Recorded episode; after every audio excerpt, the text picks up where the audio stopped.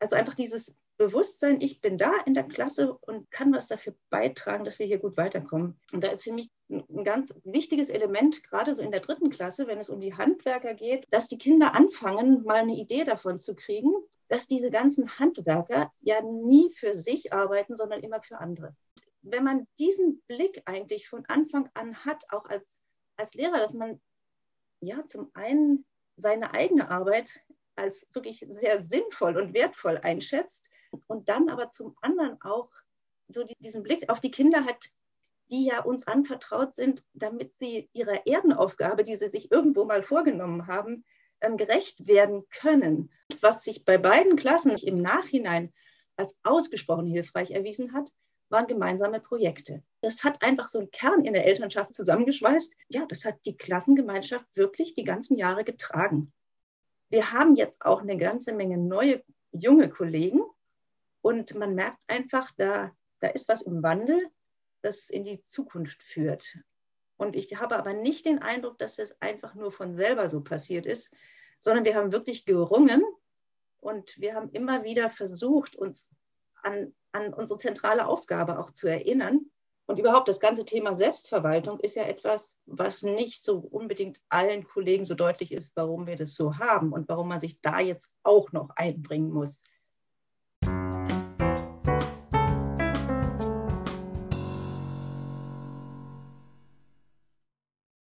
Herzlich willkommen zum letzten Waldorf Land Podcast Gegenwart hören, Zukunft gestalten im Jahr 2021. Natürlich wird es auch im nächsten Jahr dann mit der Gegenwart 2022 und spannenden Zukunftsthemen weitergehen. Und sollten Sie oder solltet ihr eigene Themen haben, die euch am Herzen liegen, zu denen ihr gerne etwas beitragen oder zu denen ihr etwas hören möchtet, dann freue ich mich riesig über eine Mail an u.sevas.i-learningwaldorf.de. Zudem können wir uns auch auf weitere Folgen der neuen Serie Waldorf lernt Sex Education freuen. Die Vorbereitung läuft und es sind viele interessante Themen geplant. In der heutigen Folge wird es passend zur Weihnachtszeit um das Thema Gemeinschaftsbildung gehen das meiner Gesprächspartnerin ganz besonders am Herzen liegt. Ja, herzlich willkommen, Petra Hamprecht-Krause. Ich freue mich sehr, dass wir heute ein Gespräch führen können im Rahmen des Podcasts Waldorf lernt.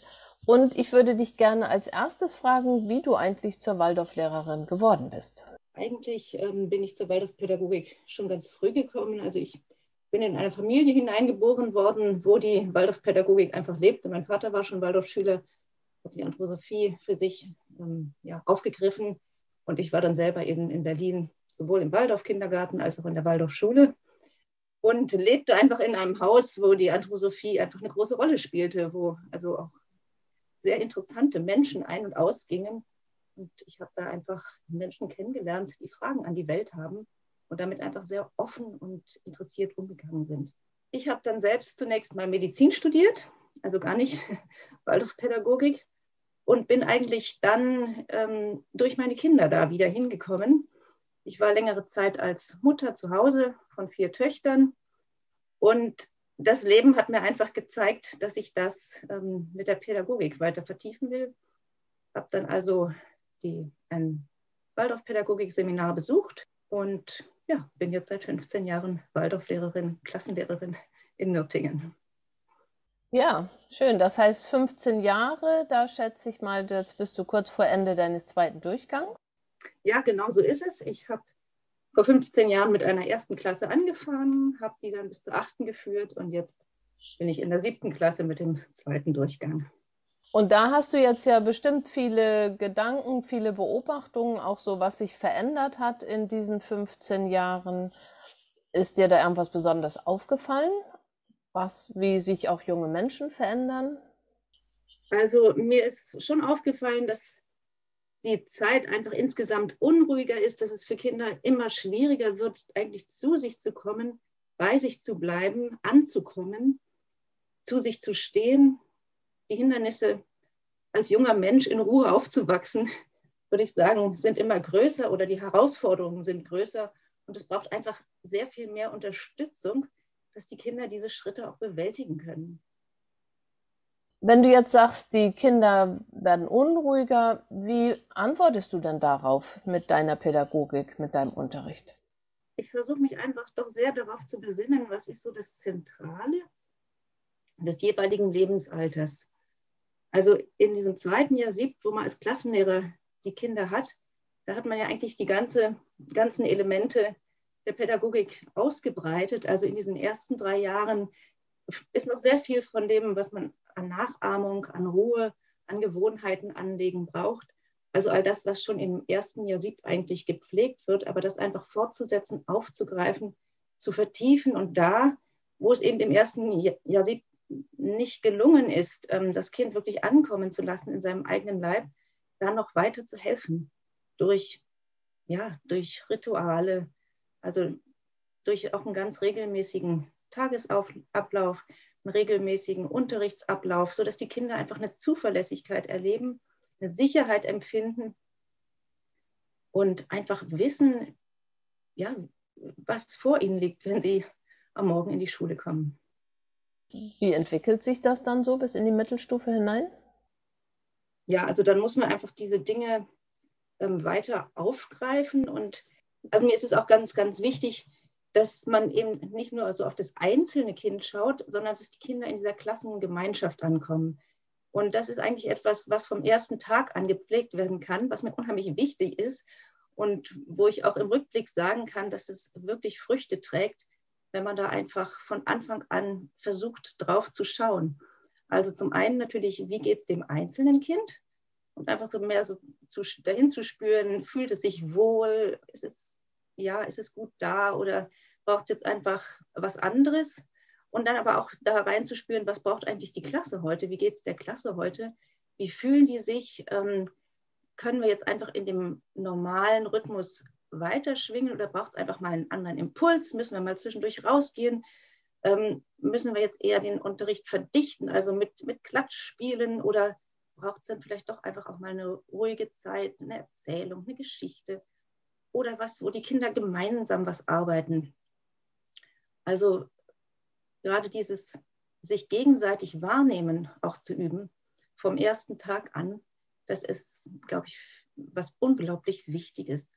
Also zum Beispiel, wenn die Kinder was gemalt haben, eine Form gezeichnet haben, wenn man dann einfach sagt, so, wer möchte denn mal seins zeigen? Und das dann einfach wahrzunehmen und die anderen zu fragen, was, was ist denn daran so besonders schön?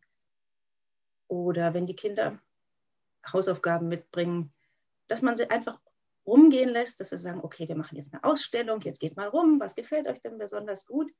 Und das dann hinterher auch wirklich für alle zu zeigen und von den Kindern würdigen zu lassen. Und dieses Erlebnis einfach, ähm, wenn dann in der dritten Klasse die Kinder zum Beispiel auf dem Feld sind und dann so einer sagt, ja, wie findest du denn alles blöd in der Klasse? Und dann so ein Kind sagt, wieso? Ich finde alle nett. Das sind dann einfach so ähm, kleine Glücksmomente. Und dann in der fünften, sechsten, siebten Klasse so zu erleben, wenn Kinder sich wirklich aus vollem Herzen darüber freuen, wenn jemand ein wunderschönes Bild gemalt hat oder eine ganz tolle Geschichte geschrieben hat oder eben, ähm, ja, vielleicht auch mal seinen Zeugnisspruch so schön gesprochen hat, was über Jahre einfach noch nicht ging. So, und dieses wirklich sich unverstellt an dem schönen Werk des anderen freuen. Also das finde ich etwas, das kann ich eigentlich gar nicht hoch genug einschätzen. Ich finde das spannend, weil du sagst, diese Gemeinschaftsbildung, gleichzeitig merken wir auch, die Kinder werden eigentlich immer individueller. Die haben auch alle ihre verschiedenen Ansprüche und, und Sorgen. Das Thema binnendifferenzierter Unterricht ist ganz groß. Also wie kann ich jedem gerecht werden und, und gleichzeitig diese Notwendigkeit, die Gemeinschaft doch immer wieder in den Blick zu nehmen. Also eigentlich immer so eine Balance zwischen auf den Einzelnen schauen und dann die Gemeinschaft anschauen. Das finde ich auch eine ganz schöne Herausforderung, weil die Einzelnen ja auch schon sehr stark da sind. Trotzdem sind wir natürlich in der Klassengemeinschaft. Und wenn, wenn du sagst, so, was brauchen sie gerade, wonach wägst du das ab? Was sie brauchen und was jeder Einzelne braucht? Ja, das ist manchmal im Einzelfall gar nicht so ganz einfach. Da hast du völlig recht. Ich habe so den Eindruck, dass wir oft darauf schauen oder so den Anspruch haben, vor allen Dingen den Einzelnen zu sehen. Und ähm, das ist, glaube ich, auch so eine Zeittendenz und das ist auch etwas, was die Eltern ganz stark tun und was die auch tun sollen. Also was wirklich die Aufgabe der Eltern ist. Und ähm, da sozusagen diesen Ausgleich auch zu bringen und immer wieder auch diesen Blick darauf zu haben, wer ist denn der Einzelne hier in der Gemeinschaft? Und da ist für mich ein ganz wichtiges Element, gerade so in der dritten Klasse, wenn es um die Handwerker geht, um den Ackerbau und so weiter, dass die Kinder anfangen, mal eine Idee davon zu kriegen, dass diese ganzen Handwerker ja nie für sich arbeiten, sondern immer für andere. Und wenn man diesen Blick eigentlich von Anfang an hat, auch als, als Lehrer, dass man ja zum einen seine eigene Arbeit als wirklich sehr sinnvoll und wertvoll einschätzt und dann aber zum anderen auch so diesen Blick auf die Kinder hat, die ja nicht deswegen viel lernen sollen, damit sie selber nachher irgendwas ganz toll können in erster Linie für sich, sondern die ja uns anvertraut sind, damit sie ihrer Erdenaufgabe, die sie sich irgendwo mal vorgenommen haben, ähm, gerecht werden können. Und wenn man darauf schaut, dann ist eben dieses der Mensch in der Gemeinschaft. Also er wächst auf in einer Gemeinschaft. Und vom ersten Tag an verdankt jeder Mensch sein Leben der Gemeinschaft. Also keiner von uns kann, kann ja äh, aufwachsen und leben ohne eine Gemeinschaft, die ihn umgibt. Und das ist, glaube ich, etwas, was uns in unserer Gesellschaft ganz oft aus dem Blick gerät, sondern dass man eigentlich immer so dahin guckt, ja, was kann der Einzelne und was können wir noch fördern, dass der auch wirklich seine Möglichkeiten voll ausschöpft. Ähm, und natürlich ist es wichtig, dass die Kinder auch ihr Futter kriegen. Das will ich jetzt überhaupt nicht ähm, in Abrede stellen. Das sollen die auch kriegen. Und die sollen auch Herausforderungen haben. Aber ich mache immer wieder die Erfahrung, also wenn dann Kinder, die besonders fit sind, wenn man denen noch was gibt und das so aussieht, ja, sie, sie sollen jetzt ganz besonders gefördert werden, das wollen die manchmal gar nicht. Die, die wollen eigentlich in ihrer Gemeinschaft sein und wollen jetzt gar nicht so der Beste sein hier oder der Schlechteste sein da oder so. Das wissen die sowieso voneinander, wer irgendwas gut kann und wer was nicht gut kann. Und wenn es dahin kommt, dass sie einfach merken, ah, der kann das gut, wenn ich Mathe nicht verstehe, dann kann ich den ja mal fragen. Oder wenn ich nicht mehr weiß, ähm, wie ich das Wort schreibe, dann kann ich ja den mal fragen oder die fragen. Und wenn das Kind spricht, dann müssen wir halt wirklich richtig still sein und gut zuhören, sonst kann das Kind nicht sprechen. Also das sind so vielfältige Aufgaben eigentlich jeden Tag. Und schon dadurch, dass diese Individualitäten in der Klasse ja doch sehr, sehr verschieden sind, ist ja jedes Kind auch jeden Tag sozusagen 30-fach gefragt, hinzuhören. Also einfach dieses Bewusstsein, ich bin da in der Klasse und kann was dafür beitragen, dass wir hier gut weiterkommen. Wenn das ja, sich, sich entwickeln kann, dann bin ich eigentlich sehr froh. Jetzt kommt mir gerade so der Gedanke des Vorbilds. Eigentlich leben wir oder sollten wir oder könnten wir das ja als Schulgemeinschaft auch vorleben, als Erwachsene. Also schaffen wir das eigentlich, gut im Gespräch zu sein, die Schätze jedes und jeder Einzelnen zum Blühen kommen zu lassen. Da ist ja auch durchaus eine Herausforderung. Ich erinnere mich an ein Gespräch mit Jugendlichen, die ihre Beobachtung teilten, was jetzt gerade im Oberstufenkollegium nicht so ganz einheitlich diskutiert wurde. Und sie hatten, ohne dass ihnen das jemand erzählt hatte, ein sehr gutes Gespür dafür, dass wir uns da gerade nicht besonders einig waren. Das fand ich spannend, wie das eben auch so wirkt in die Schülerschaft, dass wir ja eigentlich einerseits die Arbeit in der Klasse haben, aber andererseits gerade bei diesem Punkt der Gemeinschaftsbildung auch ganz große Aufgaben im Kollegialen haben. Also auf jeden Fall. Und zwar ähm, ist da natürlich die Konferenzarbeit etwas ganz ausgesprochen Wichtiges. Ich habe jetzt bei uns zwölf Jahre die pädagogische Konferenz geleitet und war also auf diese Weise in diesen Prozessen auch ganz stark verankert. Und da konnte man wirklich erleben, wenn wir das regelmäßig geschafft haben, uns zu treffen, wenn wir regelmäßig Kinderbesprechungen hatten, aber wenn wir auch auf Prozesse, die nicht gut liefen im Kollegium, wenn wir das geschafft haben, die in einer guten Atmosphäre anzuschauen und zu besprechen, aufzugreifen und nach Lösungswegen zu suchen, dann hat das unheimlich heilsam gewirkt. Und da kann man wirklich sagen, diese äh, Corona-Zeit jetzt, die hat für uns auch nochmal so einen richtigen Ruckler und Aufwacher gebracht. Ähm, nach diesem ersten Lockdown, da ging es um Schulstrukturen, eine Zusammenkunft und da waren wir alle überfordert. Das konnte man ganz klar sagen. Das war eine Sitzung, die war wirklich sehr, sehr schwierig und hat dann auch keine guten Früchte getragen. Das haben wir uns aber angeguckt und haben gesagt, also wir müssen echt darauf achten, dass es uns hier in dieser Situation, wo alles auseinanderfliegen kann, wo das Potenzial sehr groß ist, dass man auseinandergetrieben wird, zum einen durch die räumliche Trennung, aber natürlich auch durch viele andere Dinge, dass wir wirklich schauen, dass wir, soweit es eben möglich ist, äh, Konferenzen in Präsenz machen. Natürlich unter all diesen Hygienevorgaben und auch zeitlich begrenzt und limitiert, aber doch immer wieder, weil wir gesehen haben, das ist sozial absolut notwendig, dass wir uns real präsent treffen. Da haben ja verschiedene Schulen sehr unterschiedliche Wege beschritten. Sowohl der digitale Raum war für einige wichtiger Begegnungsraum, andere haben das präsent weiterhin gekriegt, wie auch immer. Das Schlimmste war, sich nicht zu treffen. Also das zu vermeiden aus der Frage heraus, wo soll es denn jetzt sein? Das war wahrscheinlich die schlechteste Alternative. Und diese Herausforderung, das sehe ich jetzt auch gerade, also jetzt wird es ja richtig kribbelig so überall vor Weihnachten. Und es ist eben zum Teil auch von den Eltern wird so zurückgemeldet, wir haben ja kaum noch Wahrnehmung, wir dürfen nicht mehr ins Schulhaus rein. Also diese Trennung, dieses Auseinanderdividieren, noch gar nicht mal meinungsmäßig, sondern einfach nur räumlich, das führt zu ganz viel Unsicherheit auch. Also wie kommt man trotzdem dazu, diese, auch diese Schulgemeinschaft lebendig zu halten. Also wir sind ja hier in Baden-Württemberg doch auch sehr betroffen und hier in der Region. Aber wir haben vor den Herbstferien, da hatten wir bis dahin auch an der Schule einfach noch keine Fälle gehabt, einfach gesagt, wir machen die Monatsfeier. Und zwar in Präsenz, klar, mit Hygienekonzept und allem und Datenerfassung. Wir haben das Wagnis aber unternommen und es war eine Monatsfeier. Ich glaube, wir haben uns nie vorher so auf eine Monatsfeier gefreut ich kann es einfach auch nur für meine siebte Klasse sagen, die waren so eifrig in der Vorbereitung auf diese Monatsfeier, endlich wieder mal zeigen zu dürfen, was sie machen und auch endlich mal wieder so einen Zielpunkt zu haben, wo auch andere mal wahrnehmen, was sie tun. Und aber auch natürlich die große Neugier, was machen die anderen. Also das war unglaublich wertvoll und ich bin sehr froh, dass wir das gemacht haben. Also schon eine Woche später wäre es nicht mehr möglich gewesen. Ja, das ist ja wirklich auch so eine Geste von Gemeinschaft. Ich schenke dir mal, was ich jetzt gerade mache in meinem Unterricht und ich bin auch interessiert am anderen. Das ist ja zweierlei, ne? Diese Gemeinschaft einerseits dem anderen das schenken, was ich einzubringen habe, aber vor allem auch dieses Geschenk des Zuhörens, des Interessiertseins. Wenn wir nochmal zurückkommen in die Klasse, in den Klassenraum, in deine Arbeit mit den Jugendlichen, kannst du noch ein bisschen auch erzählen, mit welchen Methoden oder mit welchen Formen du so umgehst? Also du hast von der Freude gesprochen, auch die kann man ja nicht verordnen. Man kann ja auch nicht sagen, sei interessiert an dem anderen.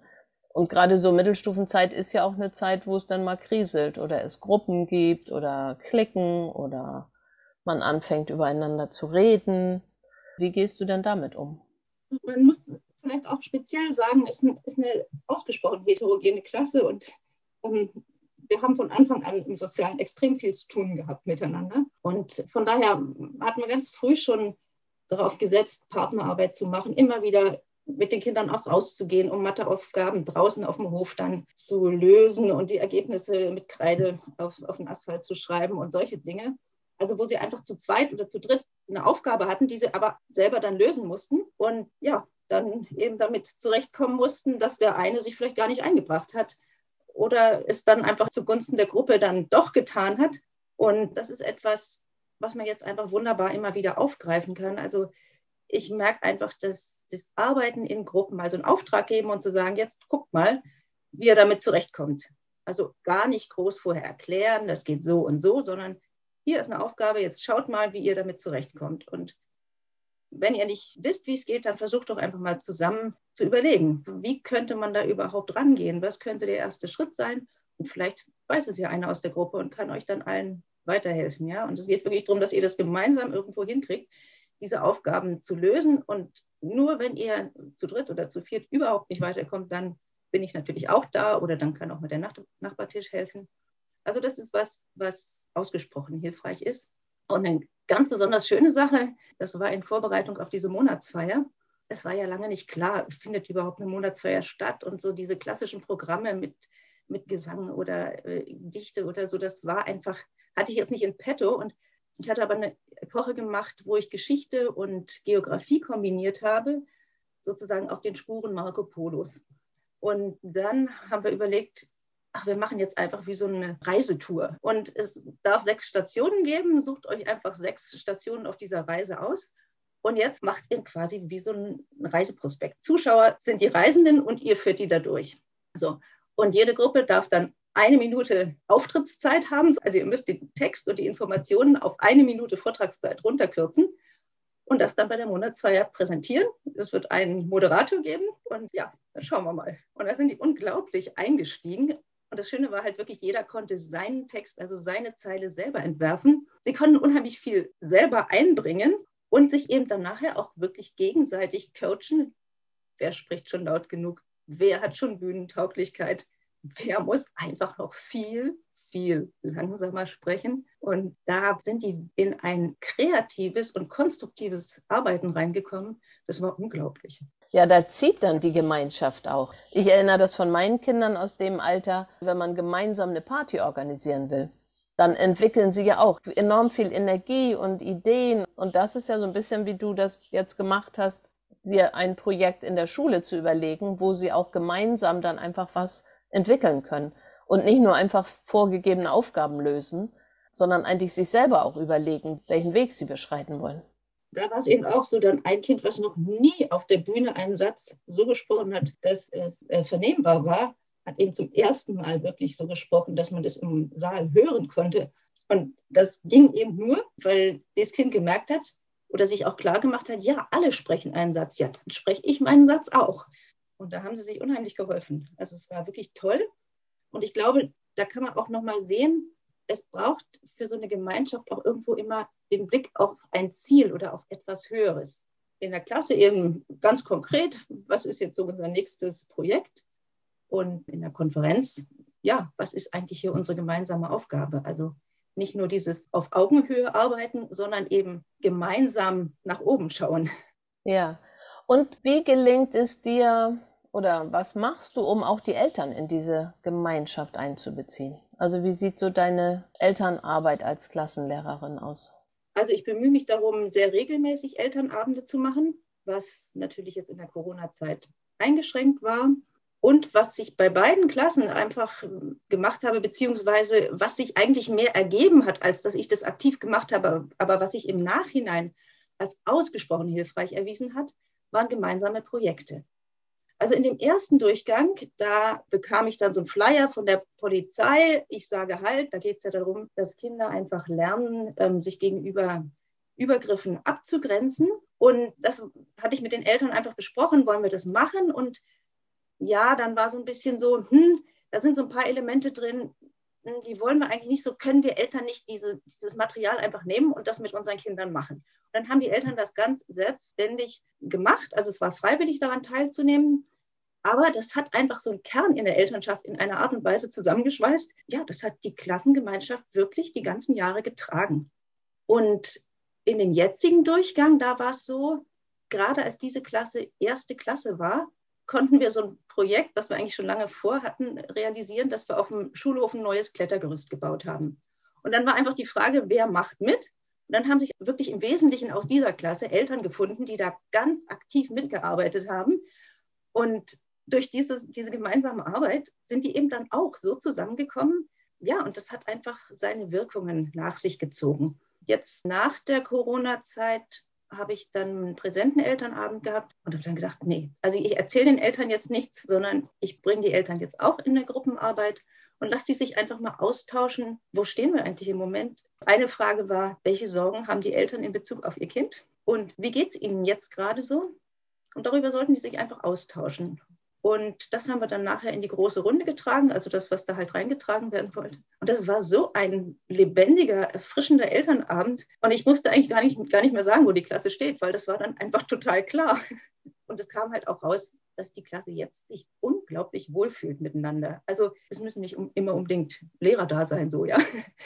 Das ähm, ist natürlich etwas, woran man jetzt dann durchaus wieder arbeiten kann, dass in der siebten, achten Klasse auch das wirkliche Arbeiten und ähm, Dinge auch begrifflich fassen dran ist. Aber zunächst war ich einfach unglaublich froh, dass die Kinder wiederkamen und eben nicht in einem sozial desolaten Zustand waren, sondern dass die Klasse jetzt wirklich, also sozial in einer Art und Weise dasteht, wie wir das die Jahre vorher gar nicht hatten. Mal schauen, wie das so weitergeht. Ja, als du das so erzähltest mit dem Gerüst, da fiel mir auch wieder ein, wie ich das im Kindergarten erlebt habe bei meinen Kindern. Als wir anfingen, waren noch alle Eltern dabei, diesen Kindergarten zu renovieren. Und das war eine totale Gemeinschaft. Und so zwei, drei Jahre später, gerade beim Kindergarten wechselt die Elternschaft ja schneller, waren dann, oder vier Jahre später, waren dann kaum noch Eltern da, die diese erste Phase kannten.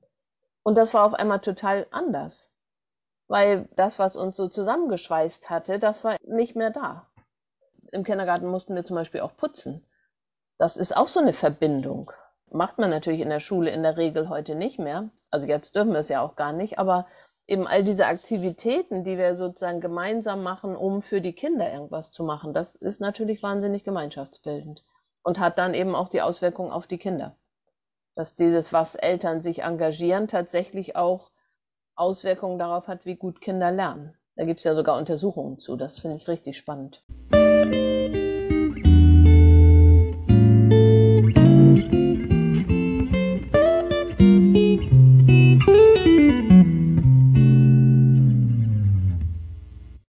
Fällt dir noch was ein, was dir am Herzen liegt zum Thema Gemeinschaftsbildung oder auch zu einem anderen Thema? Also mich treibt es schon um. Ich habe darüber ja vorhin schon gesprochen, wie das so im Kollegium ist. Wir sind ein Kollegium, das ist jetzt 40 Jahre alt. Also der Gründungsimpuls, der trägt nicht mehr, aber er hat so seine Gewohnheiten nach sich gezogen und wir sind da durch ein paar Jahre durchgegangen, die nicht ganz einfach waren, weil wir einfach immer wieder gemerkt haben, wir haben Schulstrukturen, mit Ämtern, die wir einfach nicht mehr besetzt kriegen. Und da haben wir mehrere Anläufe unternommen, in einen Umgestaltungsprozess zu gehen. Und es hat sich dann immer wieder gezeigt, da waren noch Altlasten oder ein altes Selbstverständnis, was aber nicht alle hatten, also sondern einige hatten halt dieses Selbstverständnis, andere hatten ein anderes Selbstverständnis. Und es hat einfach nicht so funktioniert, da wirklich was Neues oder neuen Griff zu machen. Und tatsächlich ist das jetzt in dieser Corona-Zeit plötzlich ähm, gegangen. Also wir mussten ja innerhalb kürzester Zeit da ein Konzept für einen möglichen Online-Unterricht erstellen. Und dann haben wir einfach gesagt, okay, wir machen Anfang der Sommerferien, wir machen einfach drei Konferenztage und erarbeiten ein Konzept für Unter-, Mittel- und Oberstufe. Für den Fall, dass wir ins Homeschooling geschickt werden irgendwann. Und ähm, das haben wir gemacht und dann lag das ja auch mehrere Monate in der Schublade und als wir es dann aber brauchten, hatten wir es. Also das war so das eine. Und äh, dieser andere Umstrukturierungsprozess, den wir eben vor der Corona-Zeit angefangen hatten und wo wir eigentlich mittendrin und am Arbeiten waren, ähm, der stagnierte dann. Aber irgendwie hat sich das während dieser Zeit, wo wir so weit auseinander waren und dann auch gemerkt haben, wir müssen jetzt echt aufpassen, dass wir nicht auseinanderfliegen, ähm, hat sich doch einiges wieder auch, auch neu sortiert. Und wir sind jetzt so, dass wir vor den Herbstferien unsere interne Konferenz komplett umgestellt haben, extrem verschlankt haben und so das Gefühl haben, wir, wir segeln jetzt mit einem neuen Wind. Ja, wir wissen noch nicht, wo das letztendlich hinführt. Wir haben jetzt auch eine ganze Menge neue, junge Kollegen und man merkt einfach, da, da ist was im Wandel das in die Zukunft führt. Und ich habe aber nicht den Eindruck, dass es einfach nur von selber so passiert ist, sondern wir haben wirklich gerungen und wir haben immer wieder versucht, uns an, an unsere zentrale Aufgabe auch zu erinnern. Und ich glaube, auch diese Arbeit, die wir über Jahre in der pädagogischen Konferenz geleistet haben, die hat letztlich ihre Früchte getragen und konnte jetzt auch in neue Hände übergeben werden. Jetzt das sind drei ganz junge Kolleginnen, die das, die, die jetzt leiten. Und ähm, bin ich einfach unglaublich dankbar, dass das ähm, so gelingen konnte. Aber ich freue mich einfach auch, dass wir jetzt tatsächlich den Mut gehabt haben, alte Zöpfe abzuschneiden und, und ähm, Neues zu versuchen. Für mich persönlich war nochmal eine Aufgabe sehr, sehr wichtig, um auch nochmal von der anderen Seite in diese Schulgemeinschaft reinzugucken. Und das ist die Tatsache, dass ich vor vier Jahren in den Vorstand gewählt wurde und ähm, jetzt im Sommer wieder gewählt wurde. Und ähm, das ist einfach nochmal eine ganz andere Perspektive, weil man plötzlich nicht nur in die Schule reinguckt, sondern die Schule auch innerhalb ähm, unseres Staates zumindest an das geltende Recht und verschiedenste Verwaltungsaufgaben heranführen muss und da auf bestimmte Dinge einfach achten muss. Und so dieses Thema, wer ist wofür zuständig, was so im pädagogischen Konferenz- und Selbstverwaltungswesen oft einfach so ja, wächst und dann auch viel Wildwuchs hat, das ist, wenn man dann im Vorstand ist und plötzlich mit ganz anderen Verantwortlichkeiten nochmal konfrontiert ist, doch so, dass man wesentlich genauer hinschaut. Also wer ist jetzt eigentlich für welchen Bereich zuständig? Und das habe ich gemerkt, ist schon etwas, was in der Gemeinschaft auch unglaublich wichtig ist, dass klar ist, ja, wie sind die Zuständigkeiten geregelt, wie wird was kommuniziert und welche Wege kann man gehen, wenn etwas nicht, nicht so läuft, wie man es gerne hätte oder wie man denkt, dass es gut ist. Ja? Und wie, ja, wie kriegt man das in dieser Gemeinschaft auch miteinander bewegt? Das ist sicher eine Kernfrage. Was du eben auch so angedeutet hast, ist diese Frage einerseits, also du sagtest jetzt, durch die Vorstandsarbeit hast du eine neue Perspektive gekriegt. Das ist ja auch die Idee, jeder übernimmt mal jeden Job. Andererseits brauchst du eben auch eine Expertise, brauchst auch eine Qualifizierung für bestimmte Aufgaben oder musst zumindest die Fähigkeiten haben. Und das finde ich immer wieder eine spannende Frage. Dadurch, dass jeder das mal macht, hat man viel Verständnis, aber es holpert eben unter Umständen auch. Wir haben das zum Beispiel am Thema Vertretungsregelung. Also in meiner alten Schule war das so, jeder macht das mal vier Wochen lang und dann kommt der nächste. Im Moment haben wir jetzt in dieser Schule eine Frau, die das macht, das ganze Jahr durch. Und es hat beides Vor- und Nachteile. Manchmal, wenn das Unverständnis der Kollegin da ist über Vertretung, dann denke ich, jeder sollte es mal machen, um mal zu merken, was das eigentlich bedeutet. So. Andererseits ist natürlich auch gut, man ist wirklich qualifiziert, es zu tun. Das ist ja eine spannende Fragestellung. Auf jeden Fall. Also, mhm. weil eben nicht wirklich jeder für alles geeignet ist, gerade so was wie Stundenplan. Da braucht es schon wirklich auch Fähigkeiten, ja auch zu vermitteln und ähm, auch Dinge auszuhalten und zu mhm. kommunizieren, entgegenzunehmen, aber auch Grenzen, Grenzen für sich selber zu ziehen. Mhm. Ja. Ganz genau. Und das ist ja in vielen Bereichen. Und überhaupt das ganze Thema Selbstverwaltung ist ja etwas, was nicht so unbedingt allen Kollegen so deutlich ist, warum wir das so haben und warum man sich da jetzt auch noch einbringen muss. Und ähm, da sind wir schon auch immer wieder am Überlegen oder am Kämpfen und Ringen, wie das in Zukunft auch gegriffen werden kann. Also wir waren schon auch an dem Punkt, wo wir uns gefragt haben, können wir das überhaupt noch so machen mit dem ehrenamtlichen Vorstand? Muss da nicht eine ganz andere Professionalität rein und auch Zuverlässigkeit, weil ich meine, Eltern und auch Lehrer, äh, die das rein im Ehrenamt machen und eine Riesenverantwortung tragen, das ist schon, also ist schon ein sehr idealistisches Unterfangen. Absolut. Genau, das ist ja auch die Frage. Also Ehrenamt oder entlohnt man es zumindest auch oder wertschätzt man es auch finanziell, um damit dann auch eine gewisse Verbindlichkeit zu schaffen. Weil das ist ja auch oft das Problem der Ehrenamtlichkeit. Dann habe ich es jetzt eben nicht geschafft, weil ich muss es immer obendrauf tun.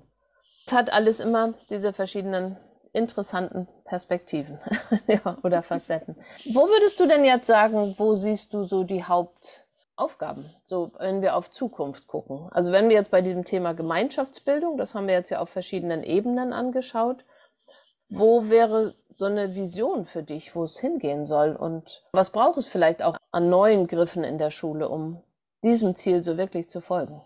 Also ich denke, wir sind jetzt in dieser Corona-Zeit doch mit ähm, Fragen konfrontiert worden, ähm, wo wir vorher nicht gedacht hatten, dass, dass, dass wir so existenziell betroffen sein könnten. Und ich kann mir eigentlich nicht vorstellen, dass es irgendeinen Menschen jetzt im Moment hier bei uns an der Schule oder auch äh, ja, im Schulwesen und auch in Deutschland überhaupt, der nicht irgendwo an diesen Corona-Fragen an Punkte stößt, wo er sagt, also, dass ein Mensch so reagieren kann, hätte ich nicht gedacht. Also diese Extrempositionen, mit denen man da auf einmal konfrontiert ist, mit diesen extremen Ängsten, die da auftreten, mit diesen ganz unterschiedlichen extremen Erwartungen, mit diesen Polarisierungen, mit denen man da konfrontiert ist, das ist schon ziemlich heftig. Ich habe da ganz besonders mit zu tun, weil ich bei uns eigentlich hauptverantwortlich für die Umsetzung dieser Corona-Maßnahmen zuständig bin. Ähm, wir sind zwar ein Corona-Krisenteam, aber als, als Vorstandsmitglied ist man natürlich in einer anderen Verantwortlichkeit. Und dann kommt natürlich dazu, dass ich eben als, ja, als Medizinerin, dass man mir da einfach ähm, ein Wissen zuspricht, was ich vielleicht im Einzelfall auch gar nicht unbedingt habe, aber wo es doch einfach auch wiederum Dinge gibt, die ich tatsächlich weiß, die andere jetzt dann unbedingt nicht unbedingt so abschätzen können. Und da zu üben, immer wieder zu üben, ich respektiere jede Sichtweise. Also wir als Schule kommen da nur durch, wenn wir wirklich respektieren, dass, es, dass die Menschen das unterschiedlich sehen und wenn wir uns auch ganz klar machen, es kann uns im Moment keiner sagen, was richtig ist, weil wir es als Menschheit schlicht und ergreifend noch nicht wissen. Wir können immer sagen, Stand jetzt sieht es so aus, als ob dies oder jenes. Wir können aber nicht mit Gewissheit sagen, wie werden wir das Ganze in zehn Jahren bewerten, rückblickend. Und das ist gar nicht so einfach, immer in dieser Position zu bleiben und einfach zu versuchen, immer wieder klar zu machen, wir versuchen hier unser Kerngeschäft so gut wie möglich zu machen. Wir wollen den Kindern einen Unterricht so normal wie irgend möglich ermöglichen. Und dazu müssen wir jetzt halt gewisse Rahmenbedingungen schaffen, aber die sollen nicht die Hauptsache sein. Also das soll nicht die Hauptsache sein, mit der wir uns beschäftigen, sondern wir machen den Unterricht trotzdem so gut es halt irgendwie geht unter diesen Umständen. Und da innerlich wirklich immer wieder in der Balance zu bleiben und sich nicht rauskippen zu lassen. Also dann gibt es vielleicht eine Mail aus der Richtung von Eltern, die sagen, also das kann doch nicht sein, dass hier, dass es Kinder gibt, die Maskenbefreiungen haben oder wir sehen dann immer wieder dies und jenes oder dann gibt es wieder andere, die sagen, wie kann es sein, dass ihr hier unsere Kinder zu Dingen zwingt, also was wir natürlich nicht machen, aber ja, dass, die, dass man immer wieder zwischen diesen Positionen seine eigene Position behält, also ohne, ohne eben zu bewerten, dass das eine richtig oder falsch ist, sondern dass man einfach nur sagt, ja, wir müssen das jetzt, wir, wir fahren jetzt eben in diese Richtung. Ähm, und dieses Ausbalancieren und auch aushalten, dass so ganz verschiedene Bewertungen da sind. Ich glaube, das ist schon etwas, was wir als Menschen für die Zukunft lernen müssen.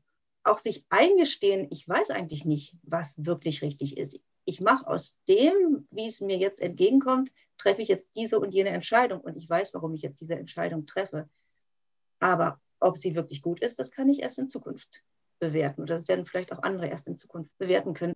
Ja, man ist, glaube ich, sehr stark auf sich geworfen auf der einen Seite und auf der anderen Seite einfach auf ganz verschiedenen Ebenen zu lernen, zu fragen, was braucht jetzt unsere Gemeinschaft, was brauchen die Einzelnen und wie kann man das eigentlich auch in, in Einklang bringen. Ich denke, das ist etwas unglaublich Wichtiges, also immer wieder ja, den, den vertrauten Boden auch bereit sein zu verlassen, ja, die eigene Position auch in Frage zu stellen, bereit sein.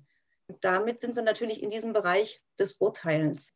Die Grundlage dafür die wird in der Unter- und Mittelstufe gelegt, wenn man einfach versucht, mit den Kindern einen ganz reichen Erlebnis- und Erfahrungsschatz anzulegen. Die Kinder Dinge fühlen lassen, also erleben lassen mit allen Sinnen. Und je älter sie werden, das dann eben auch zu reflektieren. Aber erstmal brauchen sie einen satten Boden, um später mal ein Urteil fällen zu können. Und dann das wirkliche Durchdenken, das wird angelegt, siebte, achte Klasse, aber natürlich dann erst so richtig ergriffen in der Oberstufe. Ich glaube, das ist schon etwas, was wir uns immer wieder ganz deutlich machen müssen. Das ist unverzichtbar für die Zukunft. Und das ist etwas, was wir zum Beispiel in den sozialen Medien oder auch im Online-Unterricht nur sehr bedingt umsetzen können. Da haben wir nämlich im Grunde genommen nur zwei Sinne, die angesprochen werden. Mir war es jetzt in diesem Online-Unterricht zum Beispiel extrem wichtig, den Kindern Aufgaben zu geben, wo sie zu Hause was tun mussten. Also besonders fruchtbar war die Physikepoche, wo ich einfach geschaut habe, was für Versuche kann man zu Hause auch durchführen. Und das war für die Familien und für die Kinder eine tolle Sache. Also den meisten hat das riesigen Spaß gemacht. Und dann hatten sie eben diese Erfahrungen. Und wir haben uns morgens nur kurz gemeinsam gesehen da auf dieser Bildungsplattform. Ich glaube, das ist das Entscheidende eigentlich, dass wir das Online als Kommunikationskanal sehen, aber dann die Aufgaben trotzdem das Erlebnis beinhalten und wir nicht vor der Mattscheibe sitzen die ganze Zeit. Was ich nochmal aufgreifen wollte, war, also was du gesagt hast, einerseits die Urteilsbildung, das glaube ich auch, das ist eine riesen Herausforderung, gerade in unserer Zeit, wo wir überall diese Buttons schnell klicken, ne? Like und Dislike und Da hat man ja gar keine Zeit, eigentlich ein wirkliches Urteil zu fällen. Das ist ja sehr viel Gefühl. Aber auch nochmal zu dem, was du zu, zu dieser Corona-Herausforderung gesagt hast. Also eigentlich steckt da ja hinter die Aufgabe, es geht überhaupt gar nicht darum zu fragen, was ist richtig oder falsch, weil wie du sagst, das kann eigentlich gar keiner wirklich wissen, deshalb brauchen wir es eigentlich auch nicht zu diskutieren, sondern wir müssen bloß irgendwie eine Richtung einschlagen. Und wir müssen eigentlich immer uns vor Augen halten, dass wir alles tun, um die Gemeinschaft am Leben zu halten. Also, dass das auch im Sinne der Kinder, ich merke, überall, wo Diskussionen aufbrechen, werden Kinder ganz unsicher.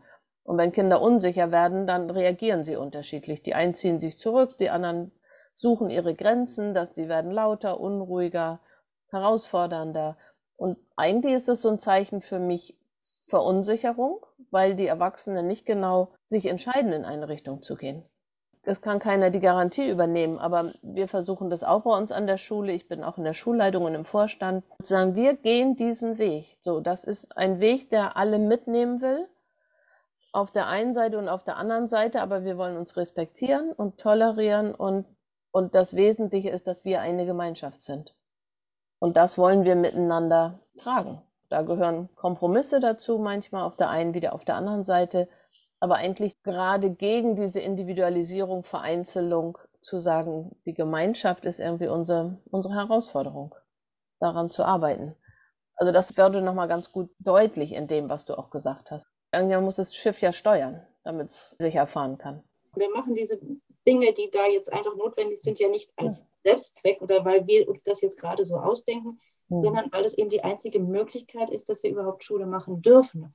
Und dann machen wir halt diese Rahmenbedingungen. Und man kann das ja auch, finde ich, innerlich mit so einem gewissen, kleinen Humor auch immer innerlich angucken. Ja? Ich finde, das, das hilft unglaublich, um mit dieser Situation, die ja zum Teil wirklich absurd ist, auch umzugehen. Und ich erinnere mich noch dran, also relativ am Anfang, nach dem ersten Lockdown, da war meine Klasse ja noch in der fünften Klasse. Dann haben sie mich mal gefragt, ja, und wie findest du das jetzt mit diesen ganzen Maßnahmen und so? Dann habe ich so gemerkt, so jetzt sind die Lauscher ganz doll aufgestellt. Und dann habe ich halt gesagt, wisst ihr, ich glaube, dass die Erwachsenen sich wirklich alle sehr große Mühe geben, dass wir hier gut durchkommen. So, und dann war eigentlich diese Diskussion, ja, was ist jetzt richtig und falsch, nicht mehr so gegeben. Und versuche ich halt diese, diese Haltung innerlich zu tragen oder zumindest den Schülern gegenüber zu vermitteln. Das ist jetzt einfach so klar, die Masken im Unterricht, das ist lästig, da müssen wir uns auch nicht drüber unterhalten, aber wir vergessen es doch dann auch im Laufe des Vormittags, wenn wir einfach interessiert miteinander arbeiten. Also wir haben es trotzdem lustig und können auch lachen und uns Witze erzählen und ähm, ja, machen einfach tolle Erfahrungen miteinander. Ja, und das waren jetzt ganz viele spannende Themen und das hat sich erstaunlich entwickelt von auf die Klasse gucken zu diesem ganzen großen Thema Gemeinschaftsbildung. Also, dass es ja wirklich nicht nur darum geht, übe ich mit meiner Klasse Gruppenarbeit, sondern dass das ja nur der Keim ist für oder dann auch der Spiegel von dem, was wir als Schule als Gemeinschaftsbildungsaufgabe haben und als Schulgemeinschaft und letztendlich als Gesellschaft auch würde ich gerne noch einen Satz quasi abschließen, den die, die eine Lehrerin, die in der 10. Klasse Ethikunterricht gibt, einfach berichtet, wie die Schüler so mal gefragt haben im Ethikunterricht, warum gibt es eigentlich auf der Welt so viele Kriege und warum tun sich so viele Menschen einfach so schreckliche Dinge an? Warum ist das so? Und wir brauchen unbedingt diesen Ethikunterricht, denn irgendwie muss das doch besser werden das hat mich einfach sehr berührt, weil es ist natürlich wirklich diese Frage. Und wenn wir jetzt hier so kurz vor Weihnachten stehen, ja, und mit diesem immer wieder Friede auf Erden, was ja eigentlich die Mission dieser Christgeburt auch ist und was die Engel da in dieser Zeit quasi singen und was wir jetzt überall eigentlich auch wieder hören würden, wenn wir es denn dürften. Also ich meine jetzt in Präsenz. Ja, das ist ja so eine Riesendiskrepanz, in der, der stehen wir drin. Und ich denke, dieses immer wieder zu sehen, der andere Mensch, der ist auch so wichtig und wir brauchen einfach auch die anderen Menschen und eben auch in dieser Vielfalt. Also ich glaube, das ist was unglaublich Wichtiges und was einfach auch für die Zukunft immer wichtiger wird. Herzlichen Dank. Das war jetzt ein schönes Schlusswort. Ich bedanke mich ganz herzlich für das Gespräch. Ich fand das sehr spannend. Dann wünsche ich dir auch eine schöne Weihnachtszeit, gute Erholung und hoffe, dass wir noch weiter Gelegenheit haben, zusammenzuarbeiten. Ulrike, das wünsche ich dir auch und vielen Dank für das Gespräch. Nun bedanke ich mich ganz herzlich fürs Zuhören. Ich wünsche Ihnen und euch allen eine ruhige und besinnliche Zeit und einen guten Übergang in ein gesundes und erfülltes 2022. Tschüss, bis nächstes Jahr. Tschüss, bis zum nächsten Mal. Ich freue mich aufs Wiederhören. Ihre und eure Ulrike Sievers.